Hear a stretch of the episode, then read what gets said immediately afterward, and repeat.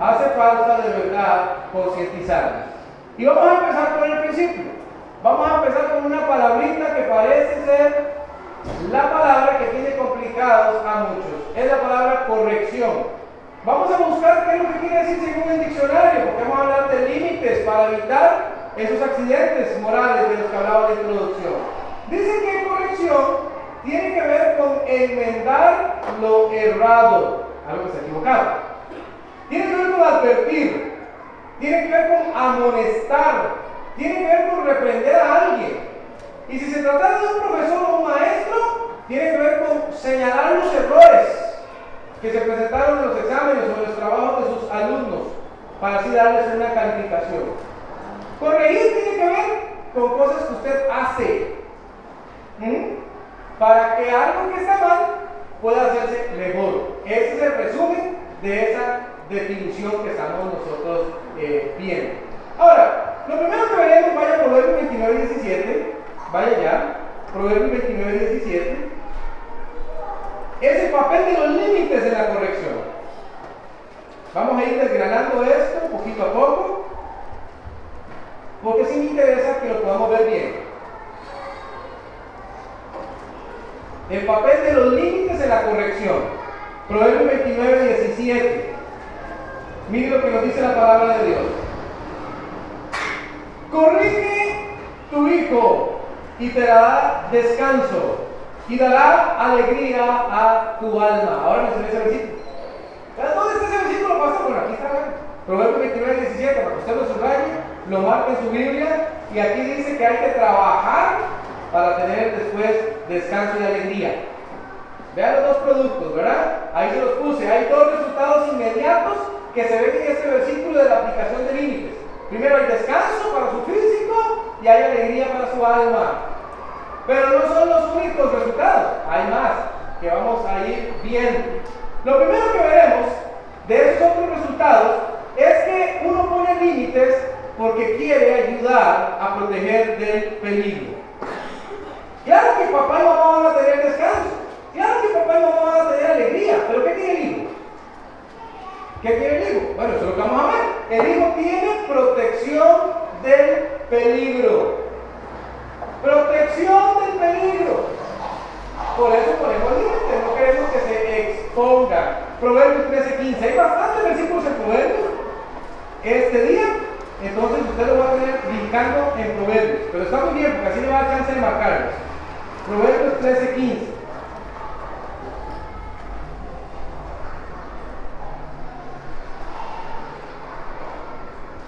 Dice la Biblia, el buen entendimiento da gracia. Es un favor. Un favor para con Dios y para con los hombres. Eso pasa con el hijo que ha sido bien educado. Observe lo que sigue.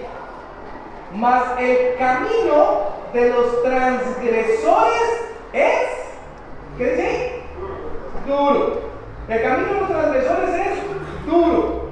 Nosotros podríamos decir esta mañana que cuando las personas deciden transgredir los límites, como la velocidad en el caso del ejemplo, va a tener consecuencias que los van a enfrentar a un camino duro. Ese camino duro puede ser la calle. Ese camino duro puede ser la celda. Ese camino duro puede ser las drogas. Pero lo que es cierto aquí es que la Biblia está diciendo, procure que su hijo tenga buen entendimiento y que no se convierta en un transgresor. Porque los transgresores la pasan mal. La pasan mal. Es muy complicado. Es muy complicado esto que estamos tocando esta mañana. Porque yo creo que ningún papá quiere el mal para sus hijos. Todos los padres queremos lo bueno. Por eso estamos diciendo hoy día, protéjanos del peligro poniendo límites que sean claros. Límites que sean claros. A veces la persona complica, como le decía antes, las cosas que no tiene que complicar. Para que un límite esté correcto, debería responder a un principio bíblico. Usted quiere asegurarse que un límite está bien puesto, que responda a un principio bíblico. Usted encuentra en la Biblia lo que usted está poniendo como límite en su hogar, muy posiblemente va a tener éxito con ese límite. Ahora, si el límite es una cuestión antojadiza que usted quiso poner, eso es otra cosa diferente. Básese en la palabra de Dios. Pero hay ciertos requisitos con los límites.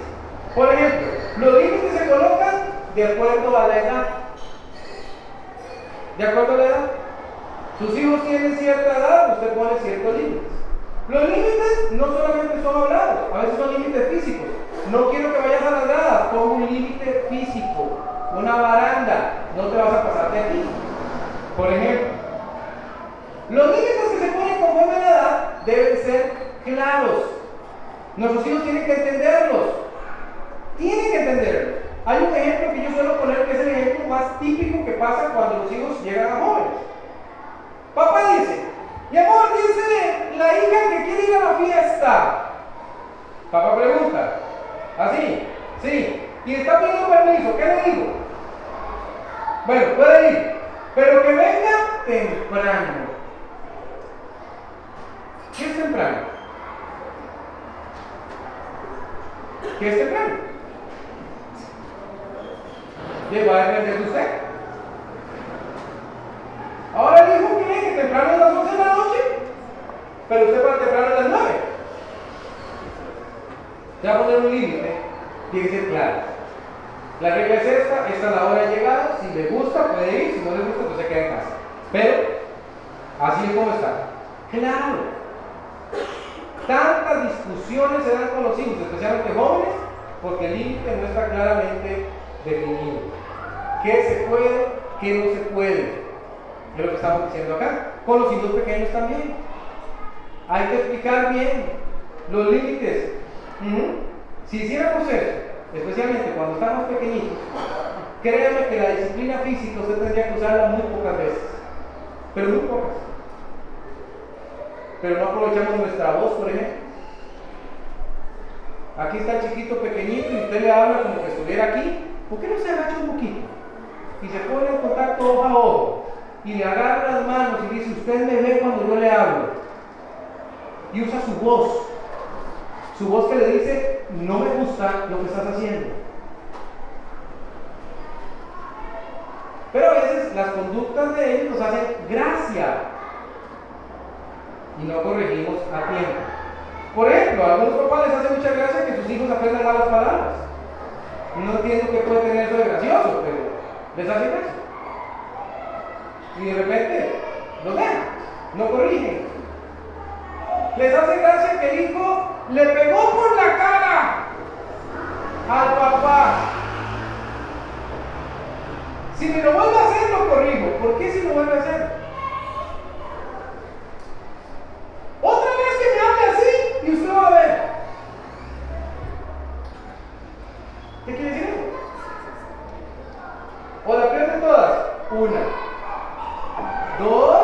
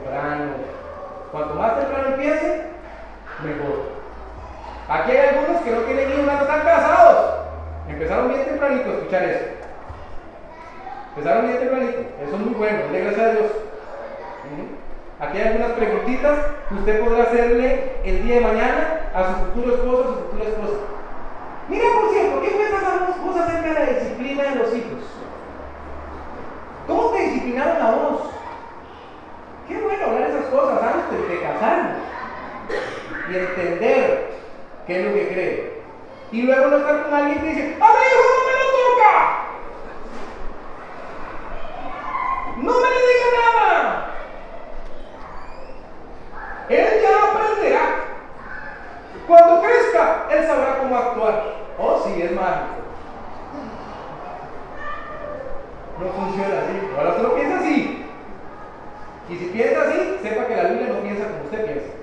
Y si usted es cristiano, hoy le voy a pedir que se ajuste a lo que la Biblia dice, no a lo que usted cree. Entonces no es cristiano. Amén.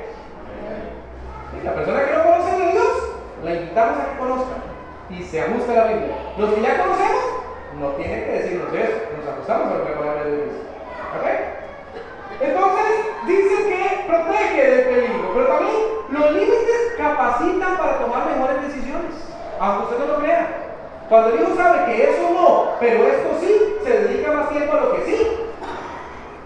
Y se vuelve mejor a lo que sí, y evita lo que no. Vea por favor, ahí un poquito para adelante, Proverbios 15, 32.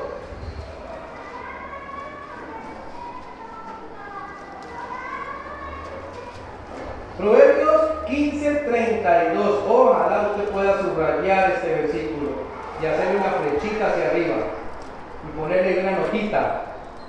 Ya le voy a decir qué notita le va a poner. Dice, el que tiene en poco la disciplina menosprecia su alma. El, más el que escucha la corrección tiene entendimiento. Aquí hay dos personajes. El que dice, ¿para qué? La disciplina no sirve para nada. La menosprecia, eso no importa. Si disciplino no disciplino, si hago no hago caso, no importa. Y está otro personaje que es el que dice que escucha la corrección. Ahora sí la notita.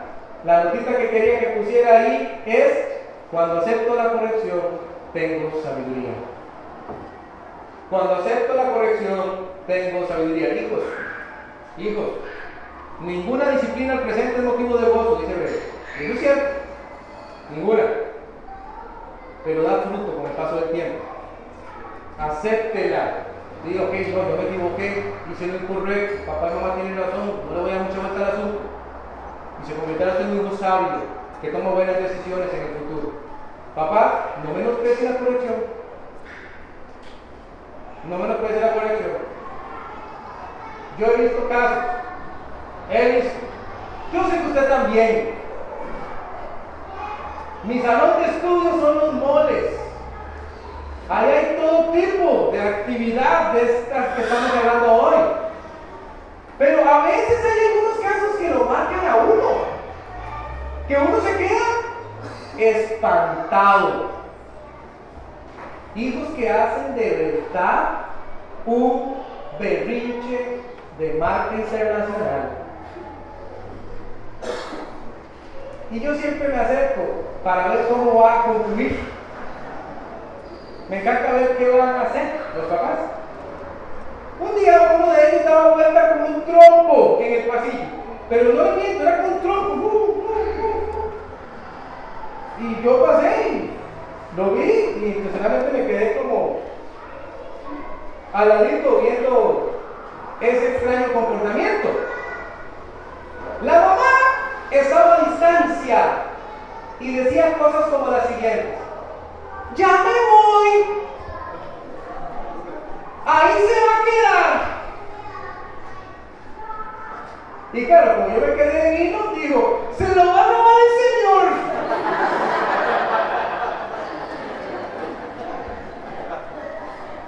Nada de eso dio resultado, obviamente. ¿Verdad? Obviamente. Pero por ahí vamos a ver un versículo que dice que cuando usted deja de corregir, usted tiene vergüenza después. Tiene vergüenza. Enseñe, enseñe bien, no menosprecie. 6.23, vaya 6.23. Como le dije que voy a tener los proverbios, pero está muy bien para que usted los marque. 6.23, proverbios es una fuente de mucha sabiduría en estos temas. 6.23. Aquí hay algo preciosísimo.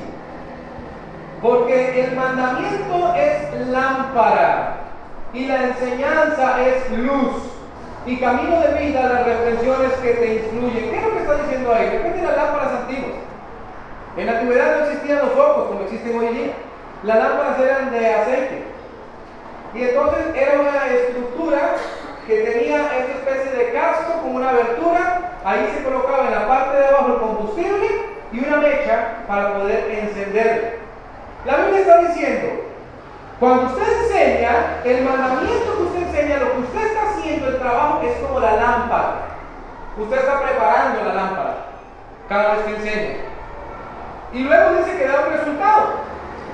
Dice que ese mandamiento que produjo la lámpara, el fundamento para que su hijo entienda, tarde o temprano, debido a su enseñanza, se enciende y produce luz.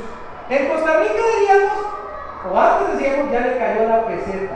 ¿Verdad? Decíamos así, estamos esa frase, ahora los jóvenes no saben qué es la peseta, ¿verdad? Pero digamos que lo que da a entender es que llega un momento en que la enseñanza cuaja. La enseñanza hace que el hijo ¡ping! se le encendió el bombillo. Oh, ya veo lo que decía mi papá. Ya entiendo lo que decía mi mamá. Y entonces empieza a aplicar esa luz y tiene instrucción para la vida. Eso es lo que dice ese versículo. Pero ¿qué si usted no da el mandato? No hay lámpara. Y sin lámpara no hay luz. Y sin luz no hay represiones que te instruyan y va por la vida como sea. Lo que trato de decir es que el fruto usted no siempre lo va a ver en el momento. El fruto de la disciplina, de los límites de la corrección, a veces se verá hasta años después. Hay unos que dicen, uy, yo sí quise sufrir a mi mamá y a mi papá. Es mi comportamiento era terrible. Pero hicieron un buen trabajo. Y tarde o temprano sale a luz. No se canse de hacer un buen trabajo. Te capacita, entonces te capacita. Tercero, los límites, al revés de lo que se piensa, fortalecen la relación con los padres. Fortalecen la relación con los padres, los límites. ¿Mm? Yo un día tuve una discusión muy fea. Uno no quiere estar en esas discusiones. Le toca, ¿no? Y ni siquiera fue en privado.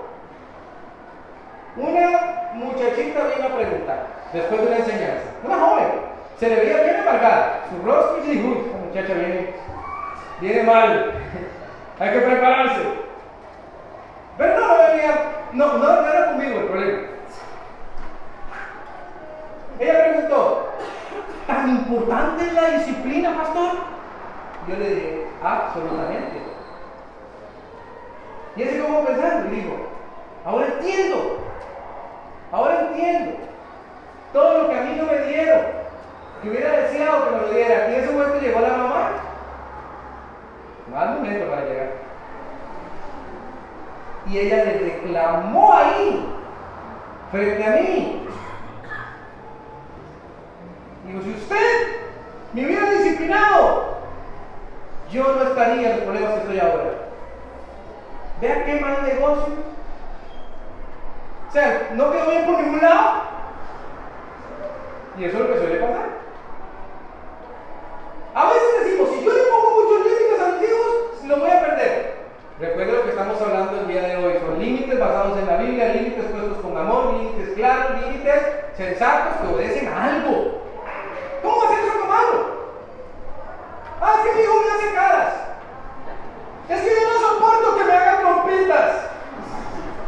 No, no, se ríe, pero hay gente que dice esas cosas, mis hermanos. Yo no estoy bromeando.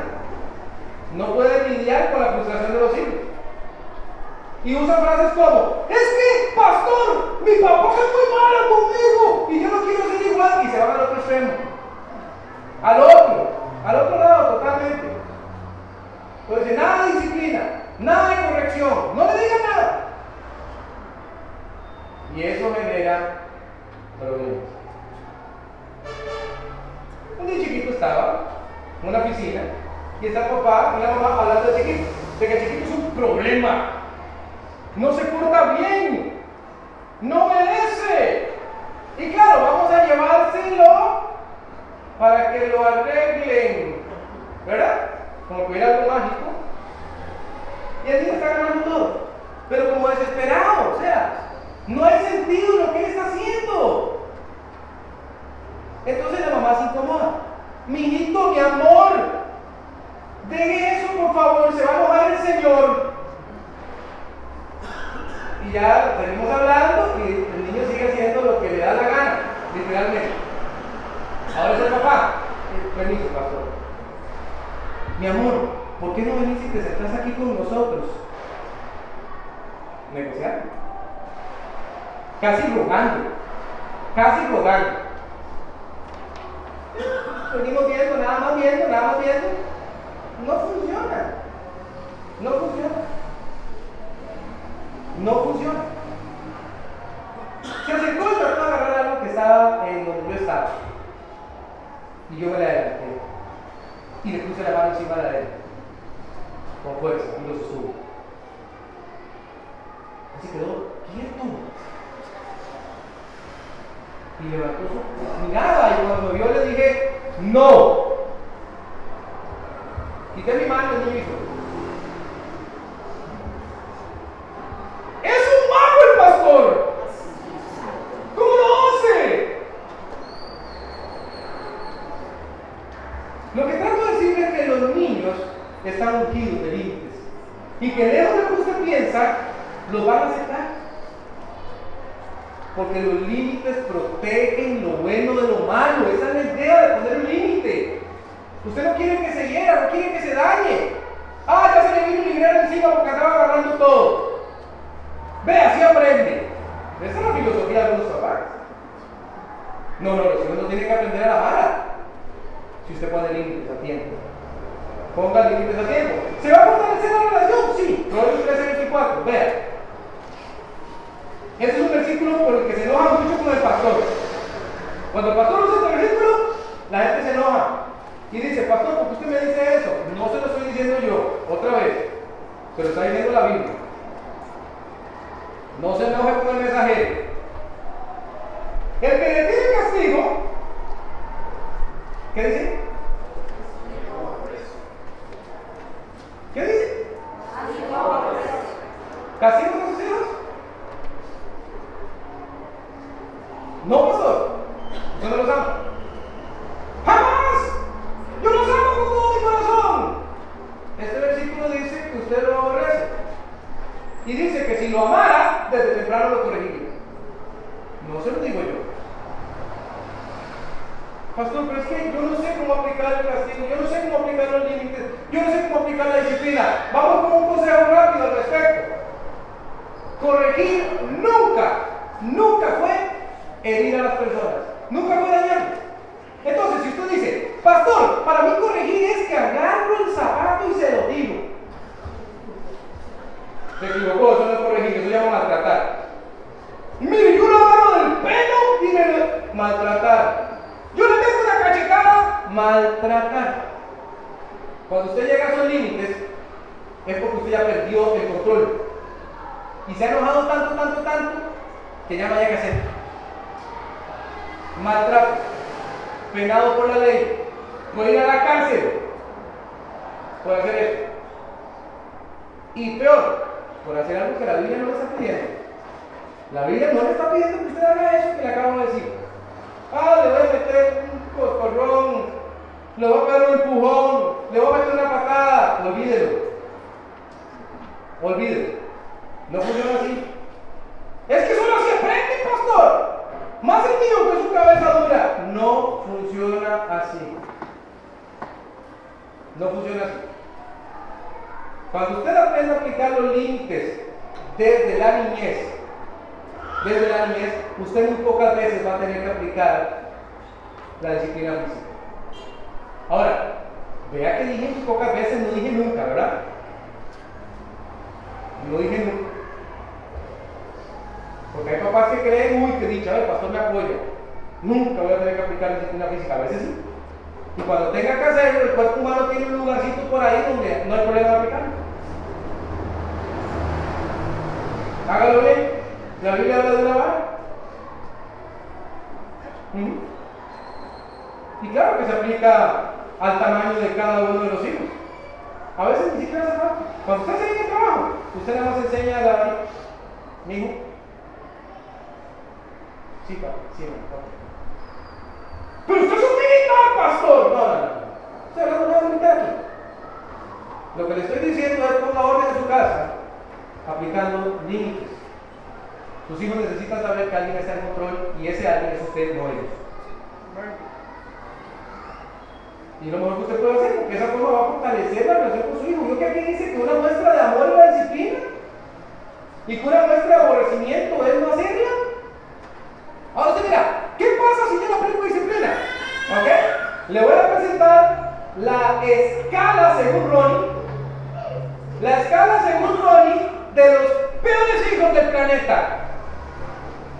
Documentados con la Biblia. Documentados con la Biblia. Es un escalafón de seis fulanos. Seis puestos. Que va desde los hijos que se criaron mal, más o menos, hasta los peores. ¿Aparecen en la Biblia, pastor? Aparecen en la Biblia. Ahora le reto que evalúe los suyos. Más aquí no le ahí en el escalafón. Y ese tercero es el mío. Corrija. Primero, primero, aquí primero es el que está más abajito, más bien, ¿verdad? El otro está allá arriba, arriba. Sexto, sexto es el peor. Primer escalón, el ignorante. ¿Quiere usted criar un hijo ignorante? ¿Quiere criar un hijo ignorante? ¿Que no sabe cómo funciona la vida? ¿Que no sabe cómo hacer las cosas porque se ha convertido en un inútil? ¿Y que puede llegar a experimentar dolores por ello? 12 1, proveedor. Los estamos buscando que estén aquí en la presentación para que ustedes marquen su libro. El hijo ignorante se caracteriza porque no acepta, aborrece que lo reprendan. El que ama la instrucción ama la sabiduría. Mas el que aborrece la reprensión es ignorante. Asegúrese que su hijo entiende el porqué de los límites, el porqué de la disciplina, el porqué de la forma en que le estoy instruyendo. Por eso es muy importante lo que hacía pastor ahora. Si usted tiene dudas, pregunte. ¿Qué? No tiene un brazo por preguntar. Pastor, yo estoy pensando poner este límite en mi casa porque tengo este problema. ¿Cómo ve usted? No, vea, usted no está tomando en cuenta esto, no está tomando en cuenta esto. Uy, sí, cierto, qué bueno que me lo dijo, voy a mejor a cambiarlo por este otro. ¿Mm? ¿Vale? ¿Verdad? A veces hay límites en los hogares que no tienen la más mínima razón de ser. Son incongruentes, irracionales, fuera de todo orden. Y usted dice, se supone que lo que está buscando es proteger ese límite. No se entiende. Tenga cuidado. El ignorante entonces es el primero. Segundo, el simple. ¿Quiere usted un hijo simple? Este es un poquito más fatalito que el ignorante, porque el ignorante todavía puede decir es que nadie me enseñó. O puede decir es que no me dio la gana aprender. O puede decir es que yo no puse atención. Pero el simple es peor. Ya va a ver por qué. Vaya a 15. Proverbios 14, 15. Aquí está el segundo en la escala. Dice la Biblia. El simple todo lo cree. Mas avisado mira bien sus pasos. ¿Qué le pasa al simple? Todo lo cree. Esta es la población meta de los estafadores. Todo cree. Miren que hay tal cosa, ahí va. Miren que si usted aplica tal cosa, ahí va. Y la gente que es así siempre dice, esto a mí me pasa cada cosa. Pues claro. Porque no evalúa, porque no analiza, porque no revisa. Porque no, Juan, esto está correcto. Estará bien que yo no vaya por ahí. No, de acuerdo a lo que a mí me enseñaron, yo no voy a por ahí jamás. Es un error. Pero es sí. Estos son personas que tuvieron una familia, ¿verdad? Eso estoy mencionando. Y no se hizo bien el trabajo en ella. En este otro caso le puse ahí la notita los mandatos sí existen, pero el problema es la incredulidad, la ingenuidad y el descuido. No se le enseñó a este hijo a poner en práctica lo que aprendió. Tercero, ah, ya se empieza a poner más fea la cosa. El burlador. El burlador. Cuidado con el burlador. Cuidado. 13 1. El hijo sabio recibe el consejo del padre, mas el burlador no escucha las reflexiones. Cuidado con el burlador. Y aquí hay algo muy importante que dice la notita, que es importante enseñar a nuestros hijos a escuchar. Enseñen a su hijo a escuchar. Su hijo llega y está, ah, que no, no, ey, silencio, ponga atención, no quiero escucharlo más, hagan silencio. Ahora los niños parece que todo lo quieren arreglar a gritos. Eso es una señal inequívoca de frustración, ni ellos mismos se entienden. Y los papás en lugar de decirles por aquí, se quedan estupefactos frente al niño. ¿Y ahora qué hago? Pero cuando ustedes dicen, se me calla. Ponga atención, que le voy a hablar. Míreme. Y usted le da la instrucción y dice, bueno, ¿qué fue lo que dije? ¿Qué fue lo que yo dije? Quiero escucharlo de su boca. A ver, dígame. Ah, ok, sí, sí, sí fue eso. Muy bien, ¿estabas poniendo atención? Pues es una mala idea hablar al hijo mientras ve la fábula. Mi amor, bájenme un poquito ahí para decirle algo. No funciona. Hay papás que le piden permiso al hijo para todo. Siempre les pregunto, ¿quién es el tema? ¿De la casa? Pero papás que eso se les dificulta. Yo le voy a decir por qué. Porque se sienten muy culpables. Ese es un tema. Voy a abrir nada más y voy a cerrar. Voy a abrir el tema y lo voy a cerrar de inmediato. Porque usted se siente culpable porque no pasa tiempo con ellos. Y al sentirse culpable, dice, ¿con qué cara le voy a corregir?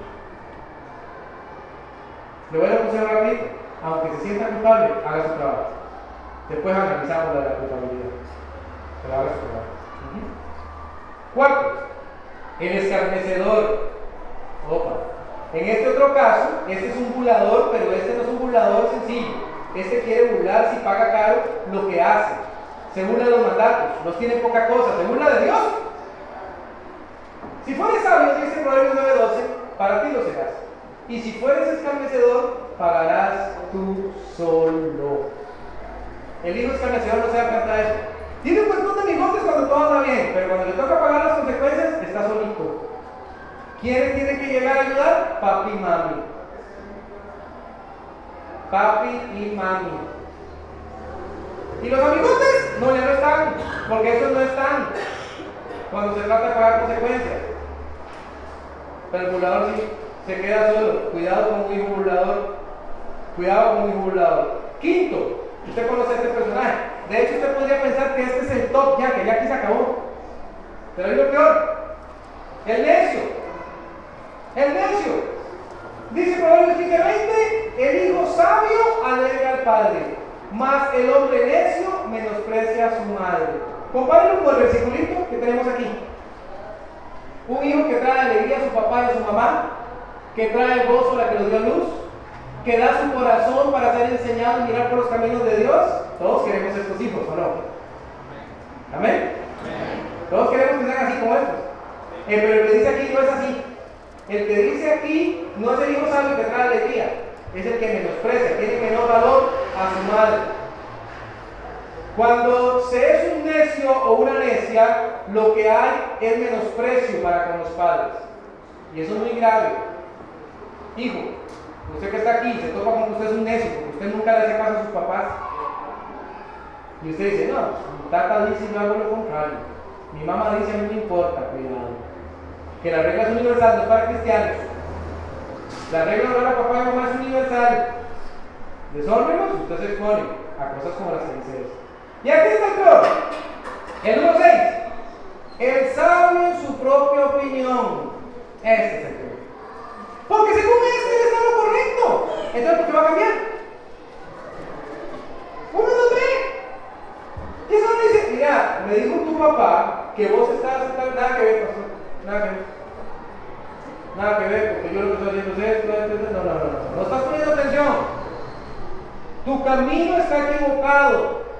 No es por ahí. Tu papá tiene la razón. No, pastor, pero déjeme explicarle. Lo que pasa es que. Eh, diga lo que usted quiera. Él sabe su propia opinión para decir. Yo sé lo que estoy haciendo. ¿Para qué me dice nada? No gaste saliva. Yo sé lo que hago. Y la persona que está aquí, papá, dice, no, no, hijo mío, no sabe lo que están haciendo. Y lleva el golpe, lleva. Proverbios 26, 12, veamos. ¿Has visto hombre sabio su propia opinión? Escuche.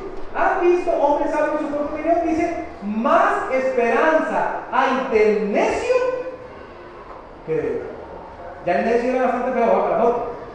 Y que usted diga que el necio tiene más esperanza que el sabio en su propia opinión, es bastante decir. ¿Le saben su propia opinión entonces? Él no acepta. Las tres P de la instrucción, ¿recuerda? Precepto, principio, persona. Precepto, principio, persona. Precepto, principio, persona. Enseña el por qué, enseña el qué, el por qué y el cómo. ¿Qué, por qué y cómo? ¿Qué, por qué y cómo? No vaya a ser que más adelante tenga un hijo, una hija, que esté en este escalafón tan terrible que nosotros acabamos de ver. ¿Qué pasa si ya tengo un hijo así, pastor? Ore y mucho. Ore. Pero no venga a patologizar todo, ¿verdad? Hay gente que dice a uno, pastor, estoy viendo a veces que llevo a mi hijo de cuatro años, yo creo que él es. Es que, yo veo como un Asperger. Él debe tener algo, pastor.